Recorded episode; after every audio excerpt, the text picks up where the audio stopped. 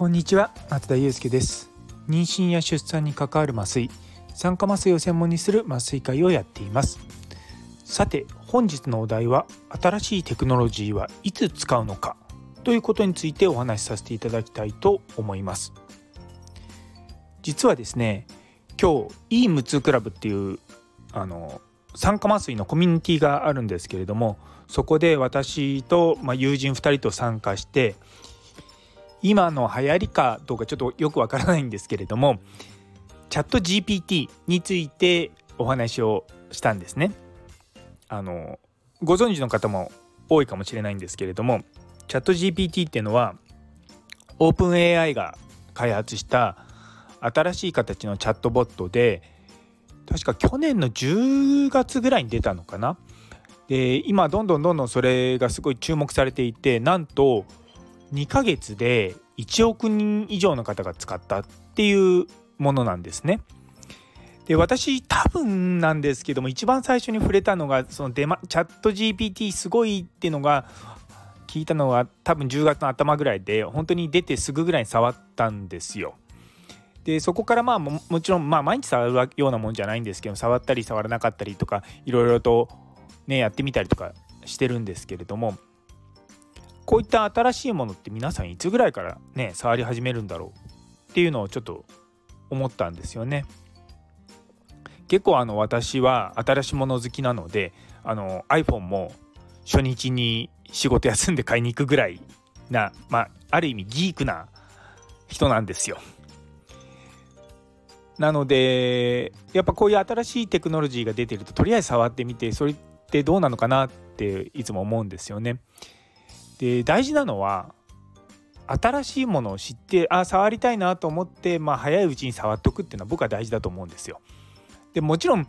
いろいろとね忙しい中でニュースとかそんな聞いてらんないしそんな情報なんて入ってこないよっていう人もいらっしゃると思いますけどもそしたらそれを聞いた時に入ればいいんじゃないかなっていうふうに個人的には思います。でこういった話をするといつもですねあのキャズム理論っていうのが出てくると思うんですよ。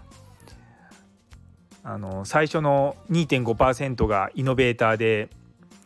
次の13.5%がアーリーアダプターで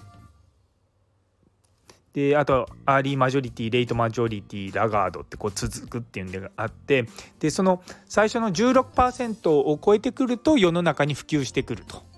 いうものなんですね。でさっき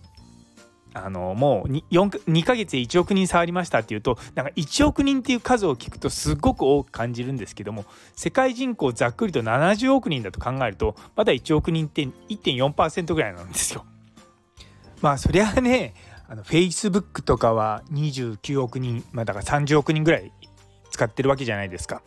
もう人類の半分近くが使ってるようなコンテンツなので、まあ、それと比べると全然まだ数は少ないんですけれどもこの普及のスピードっていうのはかなり僕の中ではすごいなと思います。今やこうスマートフォン持ってる人って、まあ、ほとんど、まあ、携帯電話とか持ってる人ほとんど持っていると思うんですけれどもスマートフォンになるのにもやっぱ56年かかったと56年以上かかったのか。多分最初にであ iPhone が出たのが2007年でその当時僕使ってましたけども周りは全然使ってなかったですかね。うちの家内も結局 iPhone に変えたのは2010何年とかからだったので結構ギリギリだと思うとそうそんそんなもんなんですよ。だからそこを考えるとこのチャット GPT って今までその AI 自体はね Google とかもいろいろと使ってたと思うんですけどもあのテクノロジーによって言ってみればその AI テクノロジーの民主化みたいなのが起こって誰でもチャットボットと話せるようになったしすごい画期的なことだと思うんですよね。もちろん僕らの領域に関しても論文を検索してくださいとかそういったことはできるんですけれどもちょっとそこに関して言うとまだまだだなと思うことはあります。ただですねそれは私がおそらくその自分の領域の専門家であるからなんだと思うんですよね。やっぱり自分が専門じゃないところに関して言うとなかなかいい文献は拾ってきてくれるなとは思います。ただこういったのは何でもそうだと思うんですけれども使ってみないと分かんないんですよ。今日実は朝起きてあのツイッターに流れてきたあの数学のクイズみたいのがあったんですね、まあの小学生向けのものであの六芒星っていうんですか？三角形が2つ重なってその頂点とその交点の直線の交点のところだから12箇所枠があってそこに1から12の数字を入れてでそれぞれ別々の数字が入ってでただ直線上にの並んでる4つの数字を足すと必ず26になるようないわゆるマジックスターって呼ばれてるようないわゆるよくまあ向こうの小学生がやるようなクイズが出ててですね。それをチャット GPT で解けないかなと思っていろいろとやってたんですけどいや難しい。何度言っても間違える。結構そこで思ったのがそこに書いてある文章をそのまま書くんじゃもちろんダメでっていうのはそこには図が書いてあるのでその図を言葉で表現しなきゃいけないんですよ。ただやはり AI だとそれが表現として分かりづらいのかちゃんとした答えに導いてくれないんですよね。ひどいと1から12の数整数を使ってって言ってるにもかかわらず13とか数字が入ってくるわけですよ。一体何を考えてんだこのおバカちゃんはって思ったんですけども普段その僕らが使ってる言葉ってかなり曖昧なんだと思うんですよね。ただその曖昧さっていうのを人間同士のその文化というかその共通の認識みたいなものがあるからそこはある意味忖度して情報を拾ってるような気もするんですね。で逆に言うとこれからの時代どういう風になっていくのかっていうとちゃんと AI を使える人とちゃんと AI を使えない人っていう風になってきちゃうんじゃないかなと思います。でそのちゃんと AI が使えるかどうかっていうところにもっと技術を集約していくというかその、まあ、知恵を凝らすっていうのが必要になってくると思うんですよね。チャット GPT のすごいのは英語の翻訳もただ単に例えば日本語で文章を書いてそれを英訳してっていうふうに日本語で書くこともあれば英語で最初に I direct you to work as an English improver とか言っていろいろと書いていってでこの文章は誰々が読むしあのこういった目的ですごいエレガントな英語にしてほしいとか、まあ、逆にこう plain English で説明してほしいとかそういったことを書いていくといい文章になると思うんですよね。だからそういったものっていうのがまああの一般的にはプロンプトって呼ばれるようなそのコマンドがあるんですけれども、まあ、ちょっと僕の中では、まあ、僕はそういうの好きなんですけれどもおそらく皆さんにとってはマニアックだなと思うと思うんですよね。だからマニアックさっていうのがまだあるところだと普及しないんだろうなと思うんですよ。1億人はすごいけどもまだ全世界の1.4%ですからねそう思うとまだまだ早い技術なんですよ。うちの父にもですね実は数週間前に勧めたんですよ。いやこんな新しいの技術があって面白いからやってみてよって言うんですけどうちの父結構そういったあの新しいもの比較的好きな方ってかまあテクノロジーが好きなんですよね。あのエンジニアなのであのうちの父はもう今もですね YouTube とか見て数学の問題とか解いてんですよ 本当にもういやねしかもなんか大学受験の問題とかでいや僕の方があの早く解けたとか僕の解き方の方がスマートだとか、まあ、あの YouTuber とですね対抗してたりとかしてまあまあ脳が若いのかなとか思いながらですねあのやってますいやでもその父はに行ったんですけどまだ触ってないって言うんですよねなのでまあまだまだな技術なのは分かりながらも一度ちょっと触ってみるっていうのはいいと僕は思います。あの Google のアカウントでそのままログインできるのでそのチャット GPT って調べるとそのままあの会員登録とかめんどくさいこともほとんどしなくて大丈夫なのでで試しに何だろうな。例えば無痛分娩について分かりやすく説明してくださいって打っていただいてもいいですし僕は結構ですね何とかを説明してください丸の後に中学生でも分かるような言葉でとかあと500文字以内でとかそういったことを加え付け加えるとすごく分かりやすい文章になるんですよね。どうしても僕ら医者とかそういった人たちって専門的な用語をついつい使っちゃったりとか何て言うんですかねこういった世界にずっとどっぷり使ってるとこのこのぐらいの言葉だったら分かるだろうって思うようなこととかで結構引っかかったりとかされちゃうんですよね。ちょっと前にあのツイッターのアルゴリズムで翻弄されましたって話したと思うんですけどその時に、まあ、問題になったっていうか、まあ、すごく批判を浴びた単語が実は母体っていう言葉なんですよ。お母さんの体って書く母体なんですけどもそれに対してそのまあいろいろと私のツイートがですねどんどんどんどんこう闇の方にこう流れていって母体なんてそんな物体みたいなお母さんはあの赤ちゃんを育てる箱じゃないみたいなこと書かれたんですけどもいや母体という言葉自体は母体保護法でも使ってるしあの一般的な言葉なんですかとかちょっと思ったんですけどもやはりそういったところも難しいのかなと思いながらですねあのやっぱり一般的じゃない言葉ではあるのは確かだと思うんですよね。例えばニュースとかで、まあ、母体がどうのこうのってあんまないと思うんですよね。おかの母親が亡くなったとかそういったあの例えばねニュースとかになると思うんですよ。でそういった専門用語に対してそんな言葉使うなんてひどいみたいなこと言われるといやと思いながらですね、うん、まあまあそういうこともあるんですよね。なんでそういったところの解決にはいいのかなとは思います。いやそのうち自分が打った文章とかもチャット GPT が判断したりとかしてくれるでしょうしもちろんツイッターのために140文字以内でこういう文章を書いてくださいっていうこともできるとできるんですよ。あのそれはまだ使ってはいないんですけども僕結構ですね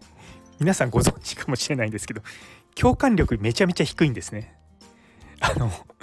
以前ストレングスファインダーっていうのをやってですね あの一番上の方になんか思考能力とかなんかこう物事考えるのは上の方に来るんですけどもコミュニケーションとか共感力とかがほぼなんか34項目のほぼ真下の34と33のあたりにいたりとかするタイプなんですよ。いやだからなかなかですねそこはね悩ましいって言い方変ですけどもまあ自分の特性だから仕方がないなと思いながらですねただあの人に文章を届けたりとか、まあ、メッセージ届ける時に相手を共感相手を共感させるって言い方変ですね相手にちゃんと共感してもらうっていうことがすごく重要だと思うんですよね。で僕はあの専門家に対してはそれをやるのは得意なんですよ。っていうか自分自身がその今専門家として働いている中で最初はまあ麻酔の素人とかもそもそも医者の卵みたいな感じだったのから、まあ、ずっと来た経験があるので、まあ、自分自身もこういったんで苦労したしっていうね想像が比較的しやすいんですけれどもそうじゃない一般いわゆる一般の方々が例えば無痛分娩のことを知った時にどういうふうにあの、まあ、疑問に思うかもそうですしまあ知識をつけていくのかっていうことを想像するのが非常に苦手なんですね。どうしても自分はこうだったからっていうところからあのもちろんそうじゃなく客観的に考えようとはするんですけれどもいかんせん専門的な知識が多すぎてどう伝えようかなっていうところでちょっとフリーズするんですよ。なので結構このチャット GPT で文章とかその患者さん用の説明を書くのは僕はすごくいいんじゃないかなと思います。だから各学会とか結構患者さん向けのコンテンツとかあると思うんですけどもなかなかあれって書いてる側は読んでくれてるだろうなって思うかもしれないんですけど実際どれぐらい読まれてるのかってね解析してんのかな？って不思議に思います。ちなみに私あの日本酸化麻酔学会の広報委員長をしてるんですけども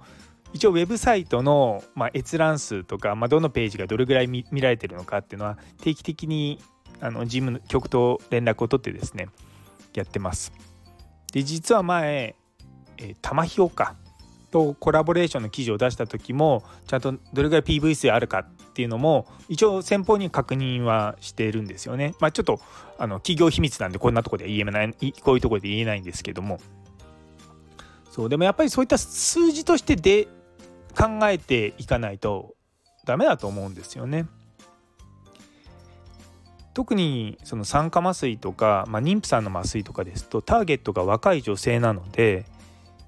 その若い女性がどういうふうに情報を今拾うのかって皆さんご存知です？私最初はずっとググってると思ってたんですよそしたらもう妊婦さんにもうほとんど聞くと実はインスタで調べてますって言うんですよね。いやそれは知らなかったと思って。っていうのはもう僕のま感覚としてはそのインスタでものを調べるっていうのはないんですよ。でもやっぱり妊婦さんいろんな人にいやこういう例えば妊娠出産の関係の情報とかどこで調べますっていう話を聞くと結構インスタとか、まあ、ツイッターはあんまないですね。インスタが一番多くてそれからあとは Google とか、まあ、いわゆるウェブサイトですよねでそこも結局ウェブサイトで今検索して一番上に出てくるのって例えば無痛分娩について調べるときに学会のホームページが一番上に出てこないんですよ。SEO 対策とかも一時期あの言ってたんですけどもまあ多分あんまやってないと思うんですよね。なかなかそこら辺が難しいんですよ。あの結構ブログを書かれる方々がその辺りをしっかりされているのでそういったものが先に来ちゃうんですよね。いやだからほん、まあ、海外とかだと逆にそうじゃなくてあのー、結構学会とか、まあ、信頼できるような情報が上の方に来るようにはなってるんですよね。もしかしたらそこになんか Google とかにお金払ってんのかなとかちょっと思ったりとかもするんですよね。なのでねまあいろいろと気になることはたくさんありながらもですね新しいテクノロジーいつを使うのかっていうことに関してはもう気づいた時にさっさと使うっていうのが僕は一番いいといつも思ってます。なので皆さんもあのぜひこの放送を聞いてまだチャット GPT 使ってなかったらぜひ触ってみてください。